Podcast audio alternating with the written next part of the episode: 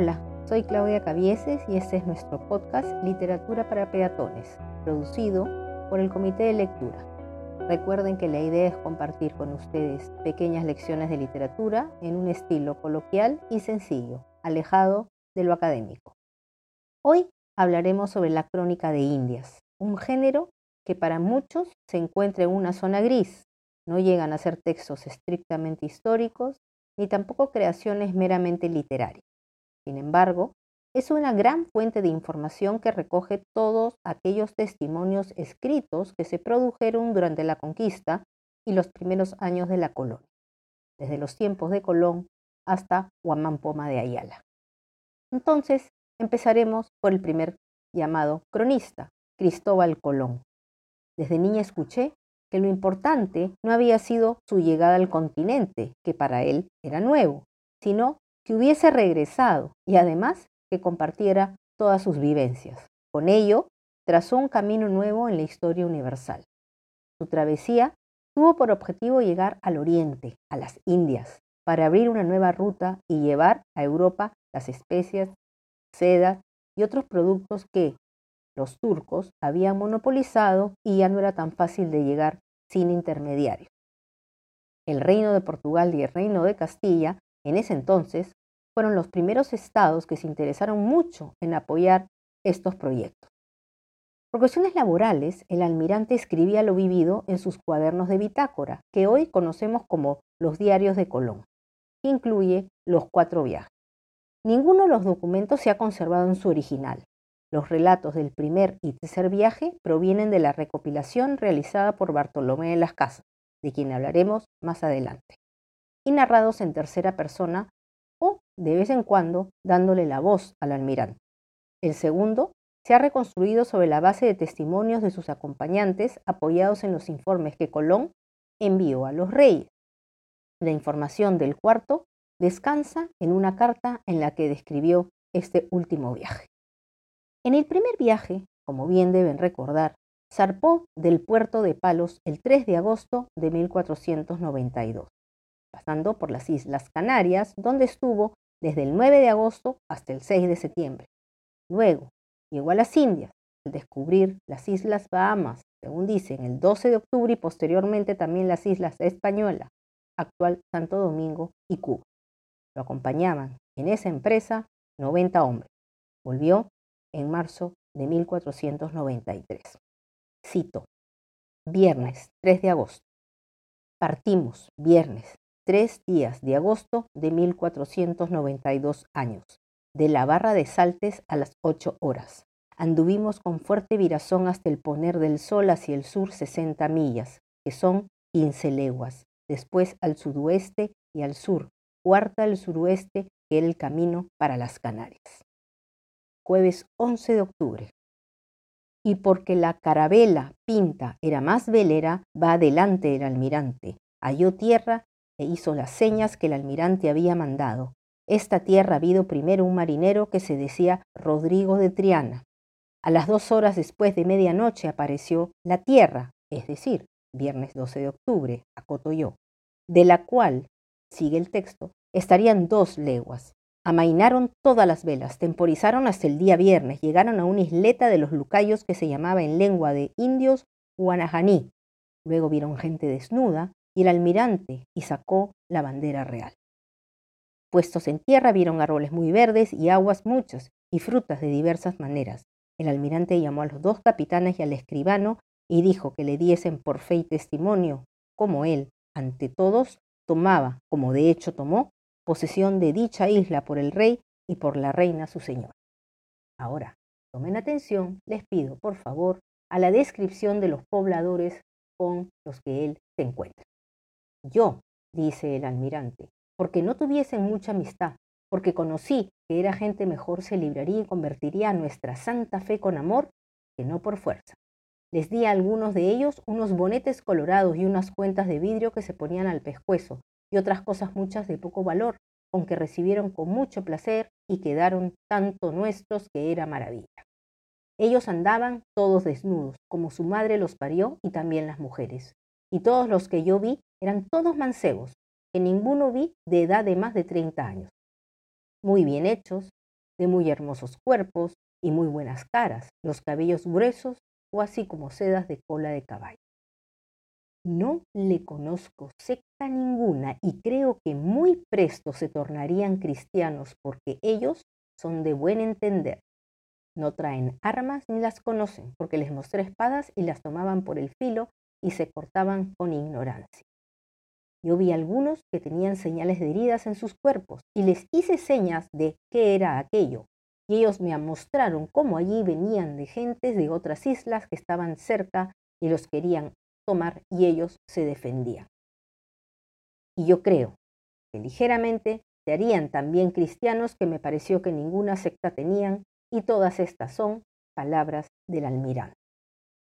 Agrega además el texto. Y yo estaba atento y trabajaba en saber si había oro y vi que algunos de ellos traían un pedazuelo colgado de agujero que tiene a la nariz. Y por señas pude entender que yendo al sur o volviendo la isla por el sur, estaba allí un rey que tenía grandes vasos llenos de ello y que tenía muy mucho. Paso ahora a leerles otros fragmentos para que vean cómo describe Colón la naturaleza. Ella es una isla muy verde, llana y fertilísima, y no pongo duda que todo el año siembran panizo y cogen, y así de muchas cosas. Y vi muchos árboles muy diferentes a los nuestros, y de ellos muchos que tenían los ramos de muchas maneras, y todo en un pie. Y tan disforme que es a la mayor maravilla del mundo, cuánta diversidad de una manera u otra. Aquí son los peces tan distintos de los nuestros que es maravilla. Hay algunos como gallos, otros con los más finos colores del mundo, azules, amarillos, colorados y de todos los colores. Y estos colores son tan finos que no hay hombre que no se maraville y no tome gran descanso al verlos. También hay ballenas.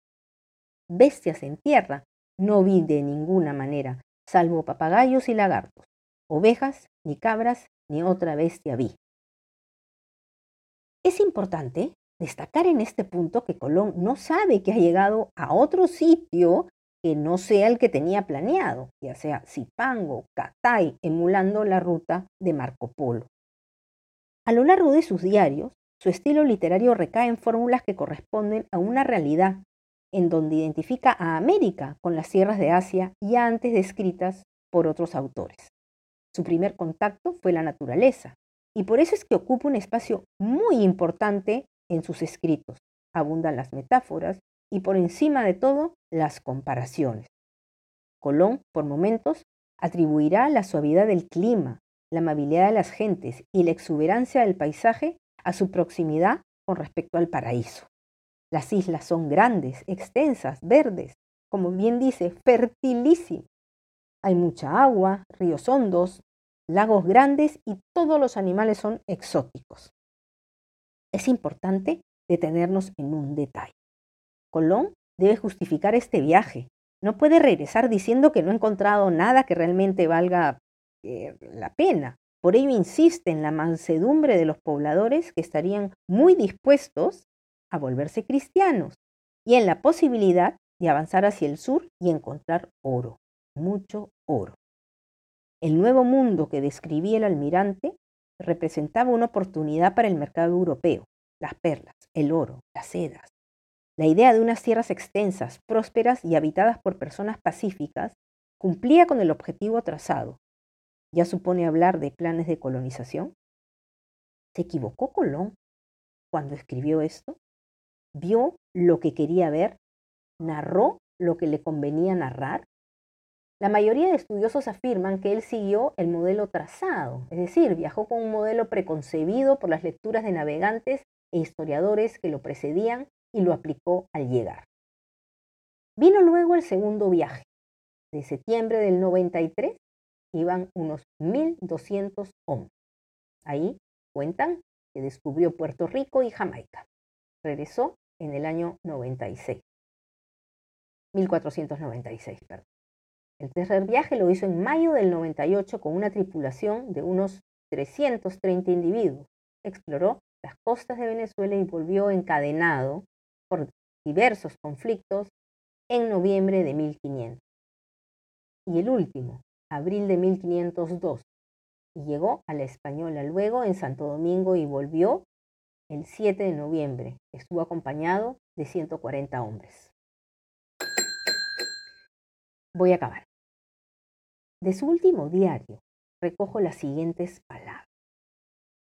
Después que yo, por voluntad divina, las hube puesto debajo de su real y alto señorío y filo para ver grandísima renta, de tener los navíos para venir con vítoris y nuevas del oro, muy seguro y alegre, fui preso y destruido en cuerpo con muy mal tratamiento, sin ser llamado ni vencido por justicia. La intención tan sana que yo siempre tuve al servicio de vuestras altezas y a la afrenta tan desigual no da lugar el alma que acalle. Bien que yo quisiera, suplico a vuestras altezas que me perdonen. Yo estoy tan perdido como dije. Yo he llorado hasta aquí a otros, aislado en esta pena, enfermo, aguardando cada día por muerte y encerrado en un cuento de salvajes y llenos de crueldad y enemigos nuestros. Llore por mí quien tiene caridad, verdad y justicia. Yo no vine a este viaje a navegar por ganar honra ni haciendo. Yo vine a vuestras altezas con sana intención y buen celo. No miento. Suplico a vuestras altezas que si a Dios place, me he de sacar de aquí y por mi bien ida a Roma. Julio 1503. Cristóbal Colón murió en 1506 y nunca pisó tierra firme. Murió sin saber la dimensión de este gran paso histórico que había dado. Sus diarios realmente son apasionantes, se los recomiendo. Hemos empezado entonces la ruta de los cronistas. Veremos qué nos contará y quién hablará en el siguiente episodio. Y recuerden, leer es siempre un traslado, un viaje, unirse para encontrarse. Nos vemos. Cuídense mucho.